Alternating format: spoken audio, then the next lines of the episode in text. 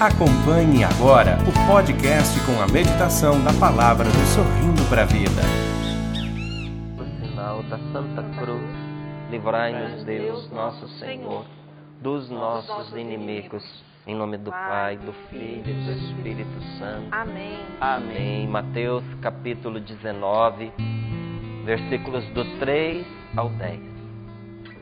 É uma palavra para todos, para casados, para solteiros, para aqueles que integram uma família, para aqueles que um dia querem ter a sua família. É uma palavra que nos ilumina numa questão essencial da nossa vida, porque nós somos frutos de uma família e vamos compor outra família, ou já compomos, não é?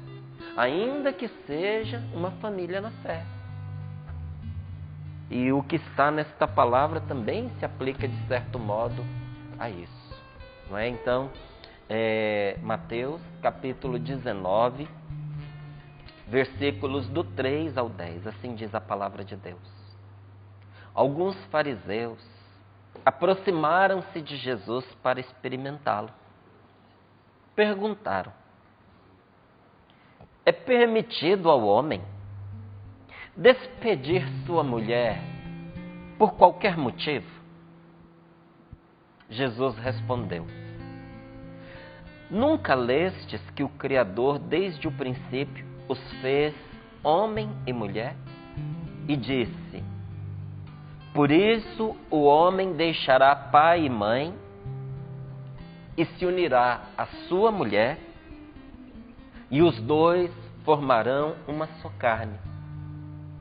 De modo que eles já não são dois, mas uma só carne. Portanto, o que Deus uniu, o homem não separe. Perguntaram: Como então Moisés mandou dar atestado de divórcio e despedir a mulher? Jesus respondeu: Moisés permitiu despedir a mulher por causa da dureza de vosso coração. Mas não foi assim desde o princípio. Ora, eu vos digo: quem despede sua mulher, fora o caso de união ilícita, e se casa com outra, comete adultério.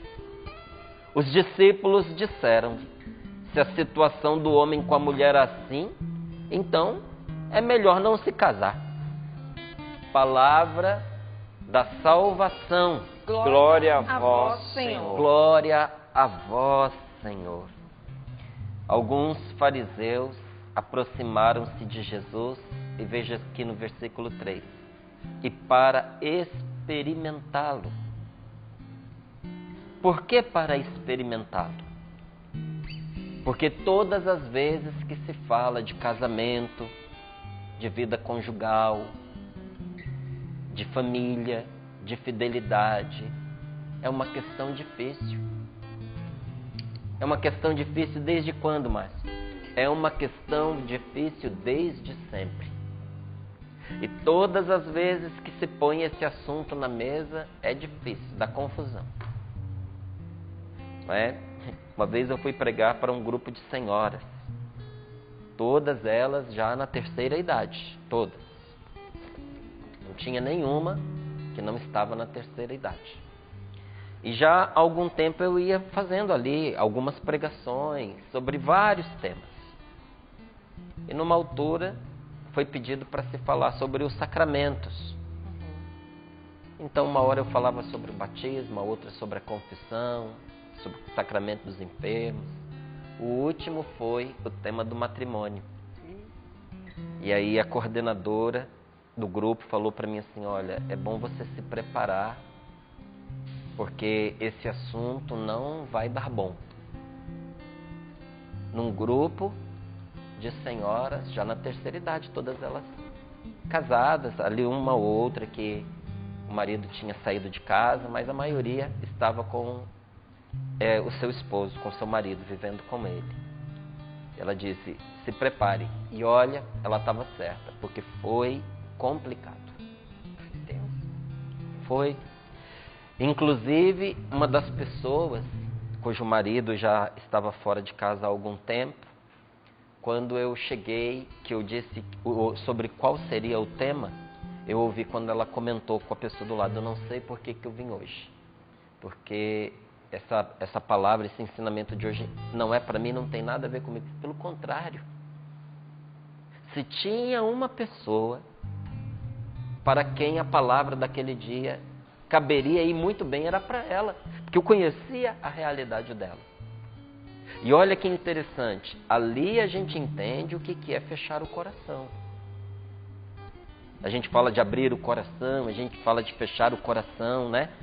Para a palavra de Deus. O que é abrir o coração para a palavra de Deus?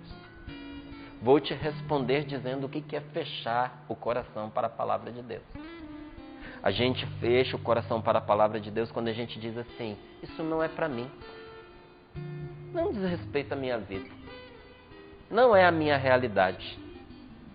Eu penso de maneira diferente. Essa parte não me toca em nada. E na verdade, o que, que nós estamos apontando? Nós estamos apontando que o nosso coração está resistente àquela verdade. Porque tem muitas coisas na Bíblia, gente, que diz respeito a realidades específicas, como por exemplo a de um bispo, a de um padre. Mas quando a gente tem o coração aberto, mesmo dizendo respeito ao outro, a gente aprende com aquilo. A gente não diz, ah, eu nem vou ouvir isso porque isso não diz respeito a mim, isso não serve para mim, isso não vale para mim. Não, não tem nada a ver uma coisa com a outra. Não é? Mas eu fecho o meu coração quando eu me dispenso de que aquela palavra caiba na minha vida. Não é? Então, a palavra de Deus nos mostra que alguns fariseus aproximaram-se de Jesus e, para experimentá-lo, perguntaram: É permitido ao homem despedir sua mulher por qualquer motivo? E Jesus respondeu: Esse não foi o plano de Deus. É o ser humano quem é craque em estragar o plano de Deus. Qual é o plano de Deus para a nossa vida? Está aqui, ó. Por isso, não lestes que o Criador, desde o princípio, desde o início, há um plano de Deus para o homem e a mulher. Você percebe? Percebe que aquilo que é uma palavra de Deus para nós há milênios, hoje em dia está sendo colocado de lado, está sendo colocado em questão, está sendo posto em dúvida está sendo tratado como se fosse mentira o que é verdade e tratado como é verdade o que na verdade é mentira. Você entendeu porque a palavra de Deus nos diz que não tem como a gente estar na amizade de Deus e na amizade deste mundo? Porque você vai, para agradar a um, você vai desagradar o outro? Que para você ir na correnteza deste mundo, você precisará contrariar a Deus. E ao projeto dele para a sua vida, como era desde o início. Por isso, o homem deixará pai e mãe, se unirá à sua mulher, ouviu bem? E os dois formarão uma só carne, de modo que uma vez tendo formado uma só carne, já não são dois, são uma só carne. Portanto, o que Deus uniu, o homem não separe. Porque se separar, as consequências vêm. Não é? Como é que você vai separar a sua perna do corpo? Você pode? Ou pode, pega um serrote você consegue. E a consequência? Talvez seja a morte, talvez você vai ficar aleijado pelo resto da sua vida, pela tentativa de fazê-lo, caso não consiga terminar o serviço. É uma comparação desastrosa porque o ato é desastroso.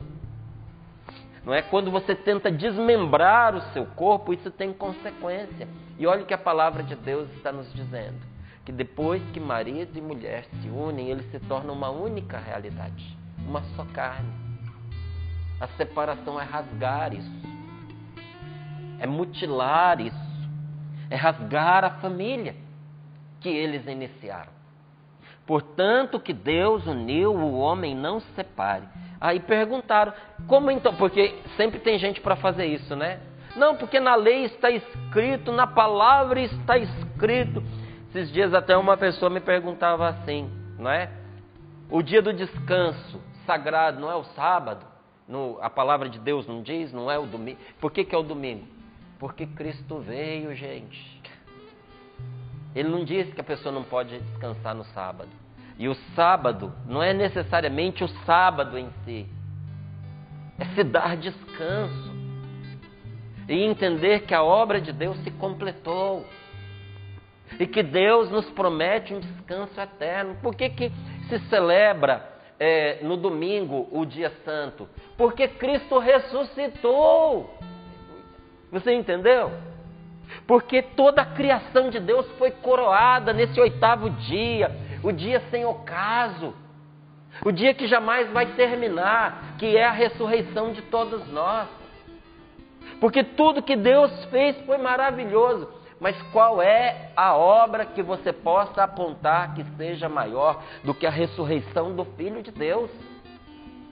Que com isso abriu para nós o reino dos céus. E a pessoa dizia assim, não é? é Deus não muda de opinião. Ué, Deus não muda de opinião, mas ele leva à perfeição a sua obra. Por isso Jesus disse: Você leu, está escrito lá no Antigo Testamento, olho por olho, dente por dente. Lembra? Está escrito lá. Aí Jesus completa dizendo assim: Mas eu vos digo, perdoai os vossos inimigos. Se alguém te bater numa face, oferece a outra. Deus mudou de opinião? Não, ele levou à perfeição a lei. Mas isso era lei? Sim, era lei. E por que, que tinha essa lei? Não era para poder justificar a vingança. Toma lá, dá cá. Olho por olho, dente por dente. Essa lei existia para pôr limite à violência do ser humano. Porque uma pessoa machucava a outra, aí a outra ia lá e matava ele e a família dele. Então essa lei veio para dizer assim: você não pode passar dos limites.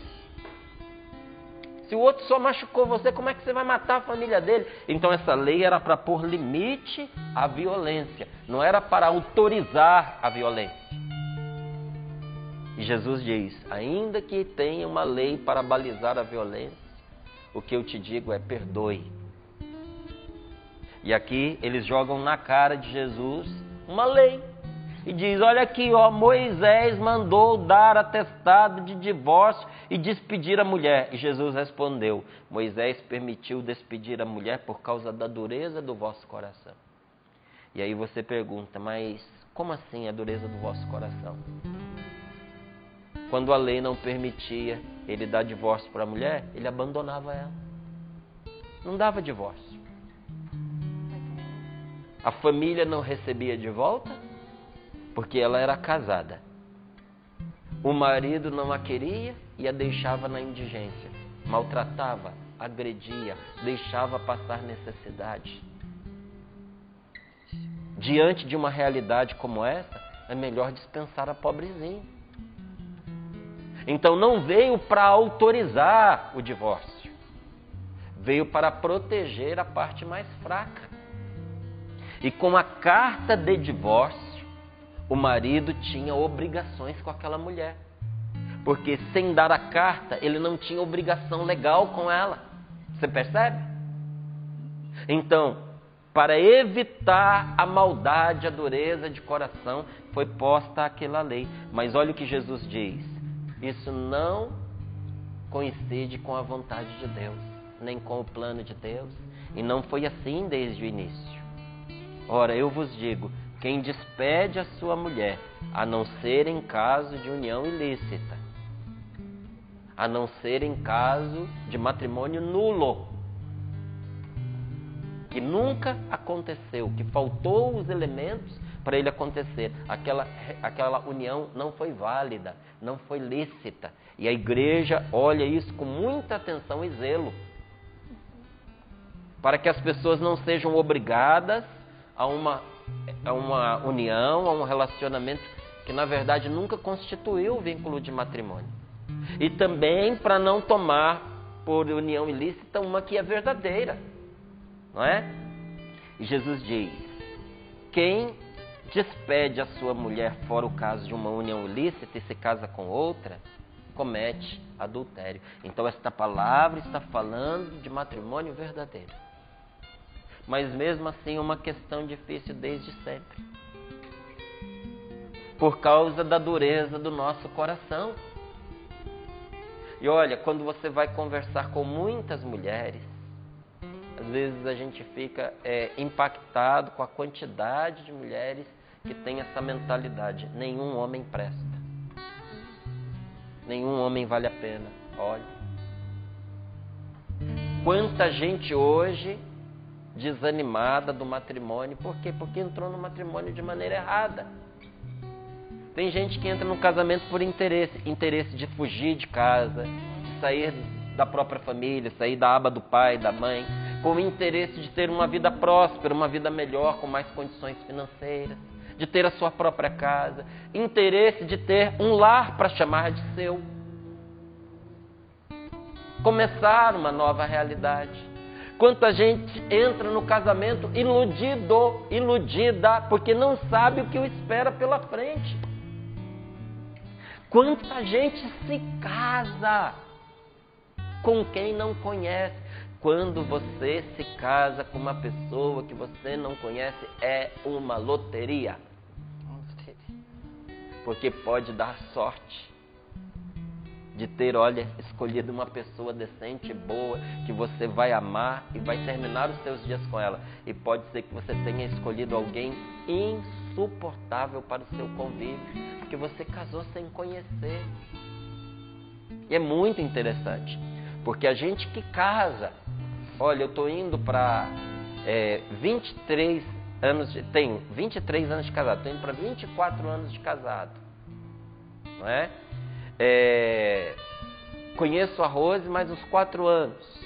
Então, 27 para 28 anos de relacionamento. E a gente continua se descobrindo. E no meio desse caminho, várias vezes, você tem uma surpresa e diz: Eu achei que eu conhecia. E você se surpreende e diz: Não, acho que eu não conheço essa pessoa. Isso ela comigo, eu com ela. Imagine aquela pessoa que tem três meses que conheceu e já vai casar. Cada um com a sua liberdade. Você faz o que você quiser, você faz as suas escolhas, só que tem que ser responsável com as escolhas que faz. Casa sem conhecer, depois diz que o casamento é que não presta. Não! Olha, se você entrar num avião, num jato desses, supersônico, da mais alta tecnologia, que custa bilhões, e você cair com ele, você se despedaçar, não é o jato que não presta. Você que não sabe usar. Não fez o curso, não aprendeu, não sabe utilizar os instrumentos Aí o negócio se torna um instrumento de morte, a pessoa diz assim: esse negócio não presta. Não, não é que não presta. A gente é que não soube entrar naquela realidade nova. Casamento não é brincadeira. Começar uma família não é brincadeira. Ter cuidado com a sua vida, com a sua castidade, não é brincadeira. E, a, e viver uma vida cristã nos dias de hoje é escandaloso para muita gente. Porque, olha, hoje quando você fala de castidade, sabe o que as pessoas dizem? Ah, isso é impossível. Há um tempo atrás era difícil. E mais um pouco de tempo atrás era o normal. Há um, há um bocado de tempo atrás era normal que uma moça casasse virgem. E olha, pais cristãos educavam também os seus filhos, homens, para viver a castidade. Gente pervertida, gente dada à promiscuidade. Sempre existiu e sempre vai existir. Inclusive, se você ler aqui as passagens anteriores, você vai ver que Jesus fala de escândalo e ele diz: é impossível que não haja escândalos, mas ai de quem os cometer. Não é? Então, gente dada à promiscuidade sempre existiu, mas muitos pais, muitas famílias educaram seus filhos para uma vida santa, para uma vida casta, para ingressar no casamento se guardando um para o outro. Passado um tempinho, isso se tornou difícil. Nos dias de hoje, isso se tornou, para alguns, impossível. Há um tempo atrás, uma pessoa que estava lecionando para mim, eu era aluno, ela me chamou para conversar e ela dizia assim, escandalizada: É verdade? E gente católica. E gente que muitas vezes leva ali, ó, a marca de ser alguém de igreja. E me perguntava assim: é verdade que os membros da canção nova eles não transam? Os solteiros, os rapazes, as moças, eles não transam, eles não têm relações sexuais? Verdade. Eu dizia sim, é verdade. Mas isso é impossível. Eu falei, não, não é. Ela dizia, é por isso que tem muita gente aí esquizofrênica nesse mundo com problemas emocionais, com problemas mentais. Aí eu sentei para conversar, a senhora é casada. Eu falei, é verdade, você pensa desse jeito? Aí ela assim, eu falei, então. Só que nós temos lá na comunidade, inclusive alguns jovens solteiros que vêm conosco para poder fazer faculdade, que são simplesmente as pessoas mais queridas e de melhor rendimento escolar da sua sala na faculdade. É esse tipo de desequilíbrio que você está falando? Ela, não, mas é que. Eu falei, bom, uma das pessoas que não tem como ficar vivendo um pecado contra a castidade, na época do João Paulo II, é o Papa. Porque tem tantos olhos sobre ele que seria impossível, ainda que ele quisesse. Eu falei, no entanto, é um homem como poucos nesse mundo, de uma inteligência rara, aguda, de, um, de, um, de uma generosidade, um grande diplomata que teve acesso a lugares onde outros chefes de Estado não tiveram. Um homem que fala inúmeras línguas, é esse tipo, que foi capa de revista internacional várias vezes. É esse tipo de doença que você está falando? E eu dizia para ela: olha, o que torna uma pessoa doente é a falta de sentido para o que faz. Quando você se exime de ter relações sexuais, porque você tem um, um, trauma, um tabu, isso não tem sentido, isso adoece a pessoa. Mas quando você também sai por aí transando sem sentido, com tudo que aparece pela frente, vai acontecer com você ou com essa pessoa o que a gente vê acontecendo, inclusive com alguns artistas norte-americanos. Estão tendo que ser internados para tratar promiscuidade como se trata droga. Porque virou um distúrbio na vida da pessoa. É que o povo, gente, está acostumado a tossir essas coisas na cara da gente sem esperar uma contrarresposta. Aí quando você para para pensar com a pessoa, ela fica sem argumento. A gente tem que aprender a viver o que a palavra de Deus nos diz colher os frutos bons do que a palavra de Deus nos ensina e mostrar para as pessoas os resultados. Não é o que diz aqui Santa Catarina de Sena, é obrigação de todos edificar os demais com uma vida boa, santa e honesta. Sabe, mostrar para as pessoas com a nossa vida que aquilo que a palavra de Deus propõe para nós, uma vida boa, santa e honesta, é o caminho da vida e que o ser humano não foi feito para a prostituição. Você pode se prostituir, mas isso sempre vai trazer marcas, traumas, consequências para a sua vida, seja você mulher, seja você homem. Porque a prostituição e a pornografia, ela vem de um mesmo radical. Não é um radical grego chamado porneme, que significa de onde vem pornografia, pornocenia, pornô, que deriva aí também a prostituição. Sabe o que, que significa porne, porneme? Significa eu me vendo. Todo prostituto, prostituta é um, é um vendido. E não é só por dinheiro. Nós podemos colocar outros preços na gente. Eu posso entregar aquilo que é tesouro meu, aquilo que é sagrado meu, a minha intimidade e às vezes até a minha saúde, porque quanta gente no ato sexual perdeu a capacidade de ter filhos, porque pegou uma doença venérea que os esterilizou. Ou até pegou uma doença que os matou. Não foram, foram poucas pessoas, não. A que preço? Aí você põe preço na sua saúde, põe preço na sua intimidade, e às vezes o preço é barato. É para saciar carências, é para encontrar prazer, é para desafogar tensões, para ter uma aventura.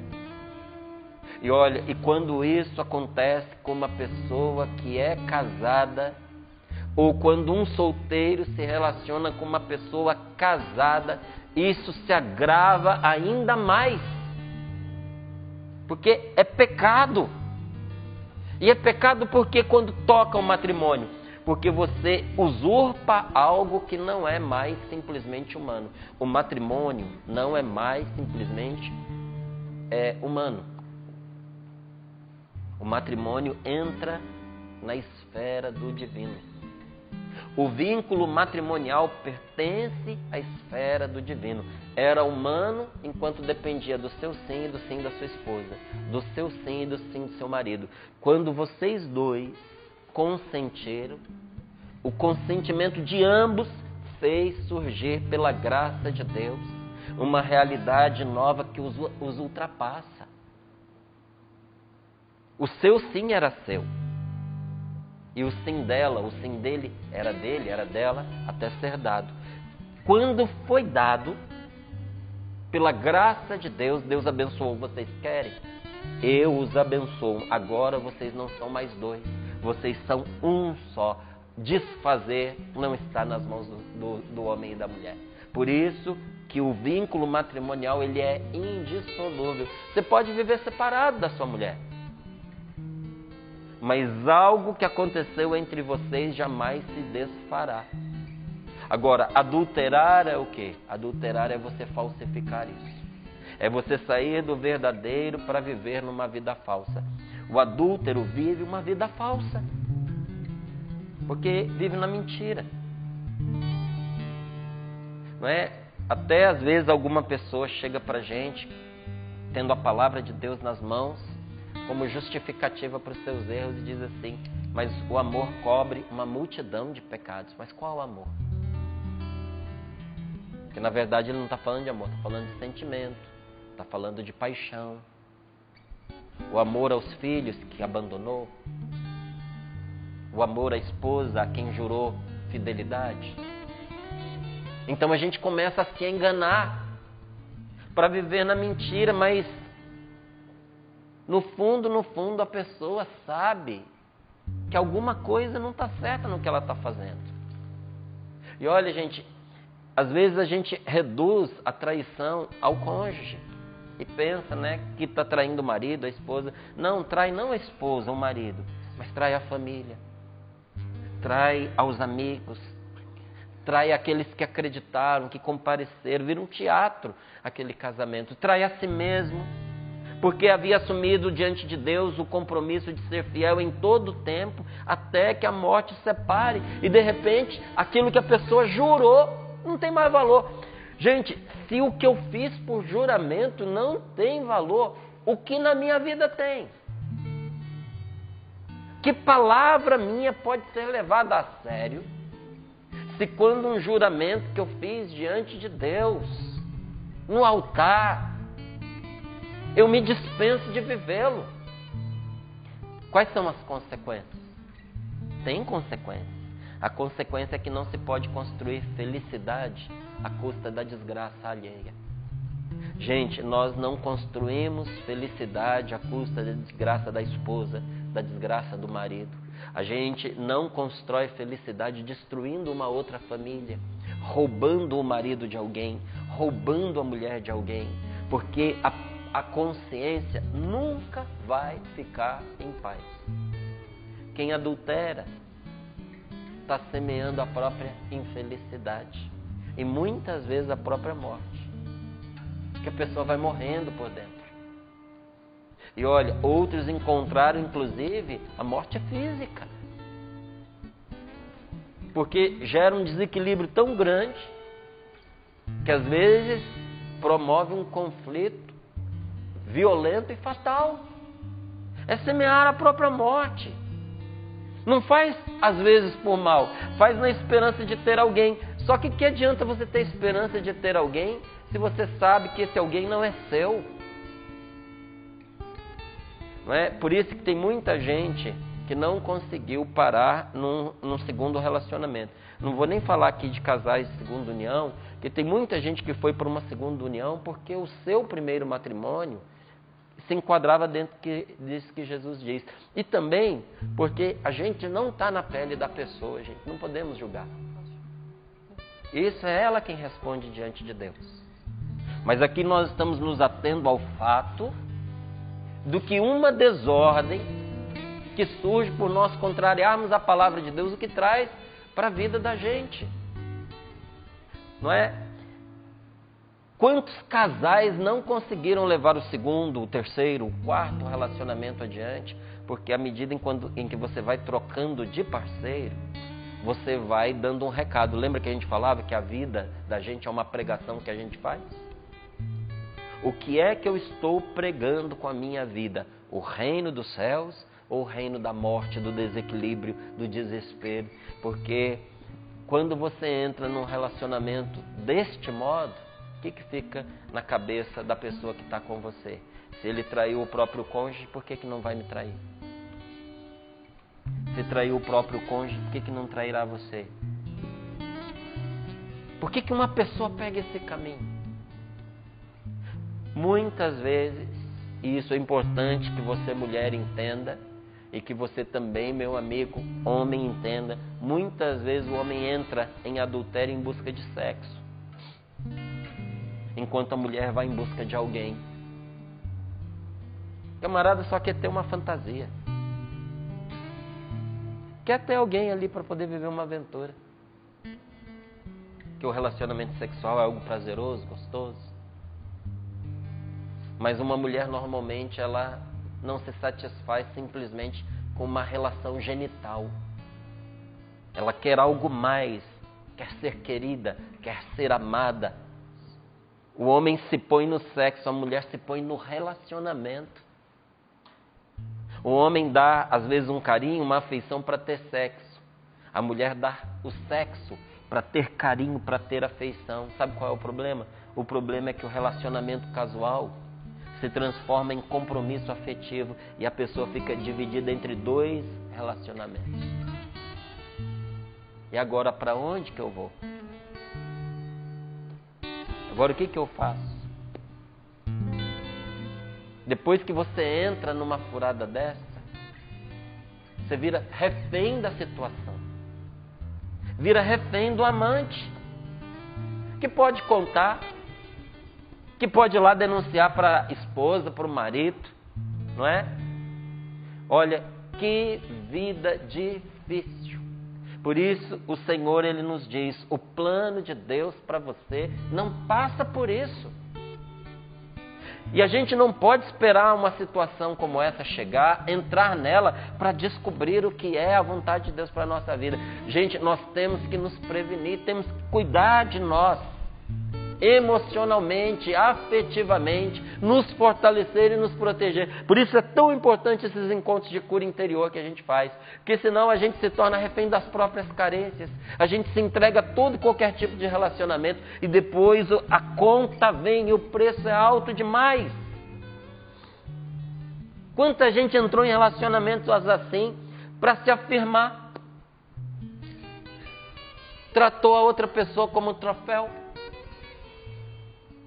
Quanta mulher saiu do seu casamento para viver com o amante, depois o amante não assumiu? Ela se separou, ele não assumiu. Um verdadeiro inferno. Qual é a consequência disso? A consequência disso é a destruição de pessoas, é a destruição de lares. É preciso romper com o adultério já, sob a pena de viver na desgraça. Mas, Márcio, eu nunca cometi e não estou cometendo. Só que essa é uma decisão que a gente toma no coração da gente. Anulando isso, inclusive, como uma possibilidade para nós não está entre as minhas possibilidades. Eu não aceito isso para a minha vida. Não aceitei no passado, não aceito agora e não aceitarei no futuro. Romper interiormente com todo tipo de ideia adulterina. Mesmo que você seja um solteiro. Por isso a palavra de Deus nos diz: não cobiçar a mulher alheia, o homem alheio, porque senão nós vamos educando o nosso coração para uma realidade. Quando ela chegar, nós não vamos ter força de resistir. Então essa ruptura acontece agora. Eu encerro aqui dizendo a você uma coisa que eu aprendi de São Francisco de Sales, que diz respeito não só a um relacionamento conjugal, mas diz respeito a todas as realidades da nossa vida. São Francisco de Sales ele dizia: ninguém entra no céu com os bens alheios, é obrigado a restituir. Ninguém entra no céu com o que é dos outros. Por isso, olha, quem rouba não roube mais. Quem acha que todo relacionamento é válido, faça de novo a sua revisão de consciência, seu filtro. E até se você estava se permitindo nutrir ali um, umas certas conversas. Gente, nenhum adultério ele começa com um relacionamento sexual, ele começa com uma conversa escondida. Todo adultério começa com uma conversa escondida. Brecha, né? Essa é a brecha. Não se entra no céu com o que é dos outros. Se a gente sabe disso, se a gente é de Deus, é preciso parar. Quem traiu, arrependa-se. Pare, se perdoe e avance. Quem foi traído precisa perdoar, porque senão mantém o outro no adultério, na fraqueza, no desespero. Nós queremos que a palavra de Deus não seja apenas agradável ao nosso coração. Nós queremos que a palavra de Deus traga saúde para a nossa vida. E talvez essa palavra hoje foi saúde de Deus para você, mas talvez essa palavra tenha sido saúde de Deus por você para outras pessoas a quem você vai levá-la. Não tenha medo de assumir a palavra de Deus sobre a sua vida, porque ela é proteção, é caminho seguro para você caminho seguro para sua família. Mas eu não sei se eu tenho forças. Se você não tem forças, tenha fé. Porque obedecendo ao que Deus te inspira, você vai chegar num lugar que lhe é bom, que lhe trará felicidade. Senhor, derrama sobre nós a sua bênção Sim, e dá-nos a graça, Senhor, de viver esta palavra com fidelidade. É verdade. Nós te pedimos, Senhor. Nós pedimos, Senhor, a tua força. Enquanto o Márcio ia ia falando, ia trazendo para nós essa palavra, o Senhor ia me lembrando de alguns testemunhos, algumas pessoas que eu atendi que falavam, mas eu não consigo, eu não posso, eu sei que eu não devo, mas eu não consigo, eu estou tão dentro dessas situações que eu não consigo. Meu irmão, hoje Deus espera de você somente a sua decisão. Eu quero, eu não consigo, mas eu quero. Com a graça e a força de Deus, você vai conseguir. A palavra já entrou no seu coração, a palavra é viva, já está fazendo em você. Agora peça o Espírito Santo, peça essa força de Deus. Aproveite esse momento onde a decisão está em você, está no seu coração. Diga, Senhor, eu quero. Diga, Senhor, eu preciso viver este novo. Eu quero, Senhor Jesus, me libertar de tudo isso, de todos esses pensamentos. Como o Márcio disse, ainda que você não tenha feito nada de concreto, mas no seu coração os pensamentos vá renunciando Vá entregando ao Senhor neste momento e dizendo: Eu quero. Espírito Santo, inunda o meu ser neste momento. Toma posse de mim, Espírito Santo. Eu preciso de ti. Eu preciso da tua ajuda. Cante essa canção comigo. Vamos cantar pedindo ao Espírito Santo que nos ajude, que nos dê essa força, que nos liberte. Espírito Santo de Deus, inunda o meu ser inunda o meu ser. Quero sentir o amor do meu Senhor, do meu Senhor. Espírito Santo de Deus, inunda o meu ser,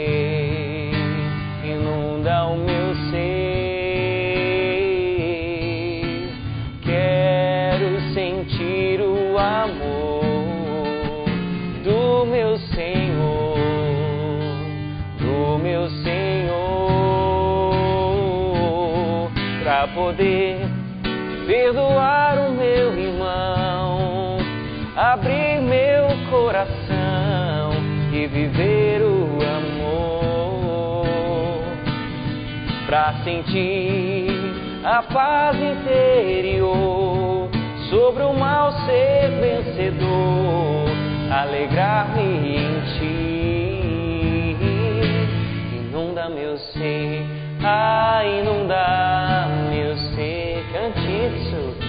Inunda meu ser, ah, inunda